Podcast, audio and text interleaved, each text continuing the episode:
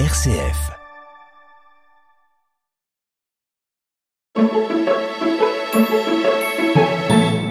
Dans cette chronique à la une, je vous propose de revenir sur l'émission Cœur solidaire de cette semaine en écoutant cet extrait. On entend souvent dire que pour avoir une relation de couple épanouie, il faut avoir confiance en soi. Il existe de nombreux livres, formations, exercices pour dépasser le manque de confiance, oser s'affirmer dans son couple, oser aborder un inconnu lorsqu'on est célibataire, reconstruire sa confiance après une rupture. Dans cette émission, nous répondrons aux questions. Qu'est-ce que la confiance en soi? Est-ce vraiment utile de faire des exercices pour la développer?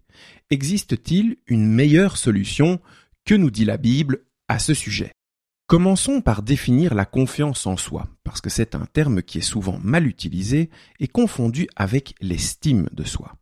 Avoir confiance en soi, c'est se penser capable de faire ou d'apprendre à faire quelque chose que j'ai envie de faire ou qu'on me demande de faire. La confiance en soi est liée à la capacité d'agir, d'entreprendre, de décider ou d'oser. Elle est toujours liée à un domaine spécifique. Par exemple, de nombreuses personnes seront à l'aise de s'exprimer avec des amis, mais elles diront manquer de confiance si elles doivent monter sur scène et prendre la parole devant un large public. Notre confiance dans un domaine dépend de nos expériences. Si nous avons l'habitude de faire quelque chose, si nous réussissons régulièrement dans ce domaine, nous aurons confiance en nous pour ce domaine. La confiance vient souvent à manquer quand c'est quelque chose d'inconnu ou de complexe. La confiance en soi, c'est donc se sentir capable dans un domaine bien spécifique ou savoir que l'on possède les ressources pour apprendre. La confiance en soi est temporaire. Si vous ne pratiquez plus l'activité ou si vous vivez des échecs dans ce domaine, vous perdrez votre confiance. La confiance en soi est souvent confondue avec l'estime de soi qui est l'image que l'on a de soi-même. C'est la valeur que l'on s'accorde. Aujourd'hui, vous trouverez de nombreux exercices pour développer votre estime et votre confiance comme par exemple faire la liste de vos qualités, de vos réussites, vous établir des objectifs en fonction de vos valeurs personnelles, faire une liste de choses que vous n'avez pas encore faites et les tester, pratiquer des relaxations, visualisations, méditation, hypnose et j'en passe. Avez-vous envie de faire des exercices toute votre vie, d'être constamment en lutte pour vous développer et devenir ce que l'on appelle une meilleure version de vous-même?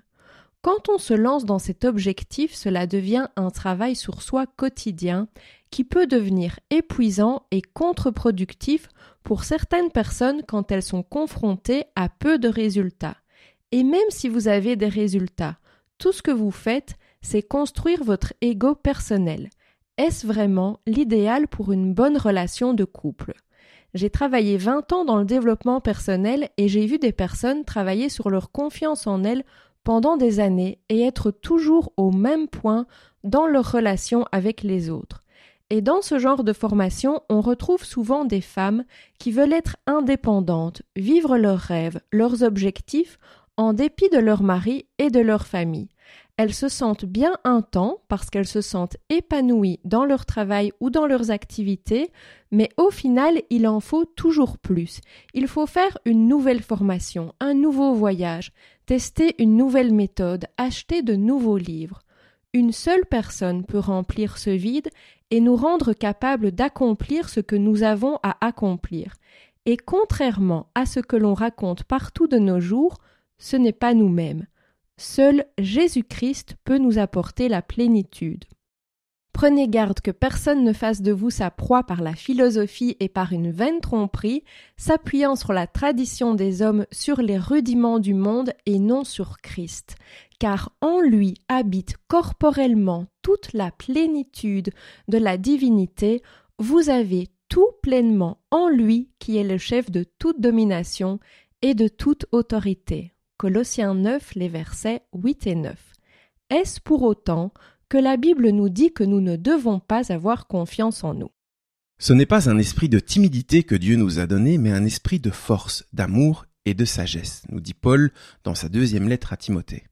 Le mot traduit en français par timidité est un mot grec qui veut plutôt dire lâcheté, attitude de crainte. Il s'agit d'une peur qui vient du fait qu'on est individualiste, égoïste, du fait que l'on a peur du jugement des autres. On ne passe pas à l'action, on n'ose pas dire quelque chose parce qu'on a peur de ce que les autres vont penser de nous, du fait qu'ils pourraient nous rejeter, ne plus nous aimer. Dans le contexte de la lettre à Timothée, il est face à de la persécution et on peut imaginer qu'il avait peur de parler de l'Évangile. Et Paul lui dit N'aie donc point honte du témoignage à rendre de notre Seigneur, ni de moi son prisonnier, mais souffre avec moi pour l'Évangile par la puissance de Dieu. C'est Jésus-Christ qui nous donne la puissance pour oser dire ce que nous avons à dire ou faire ce que nous avons à faire. La peur ne vient pas de Dieu, il nous donne les ressources nécessaires pour supporter les épreuves. Dans le psaume 68, nous lisons Ton Dieu ordonne que tu sois puissant, affermis, ô Dieu, ce que tu as fait pour nous.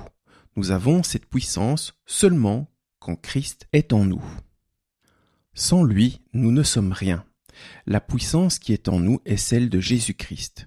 Nous sommes capables de résister par la force qu'il nous donne. Nos victoires viennent de Dieu et non de nous. Nos réussites ne viennent pas de notre confiance en nous, mais de notre confiance en Dieu. L'histoire de Moïse en est un magnifique exemple. Pharaon, ayant décidé de tuer tous les enfants hébreux, un bébé est déposé dans un panier sur le fleuve. Il sera recueilli par la fille de Pharaon qui l'appellera Moïse, qui veut dire sauver des eaux. Il va vivre 40 ans à la cour de Pharaon. L'intégralité de ce programme est bien entendu à retrouver en podcast dès à présent sur notre site internet www.rcf.fr sous la recherche Cœur solidaire.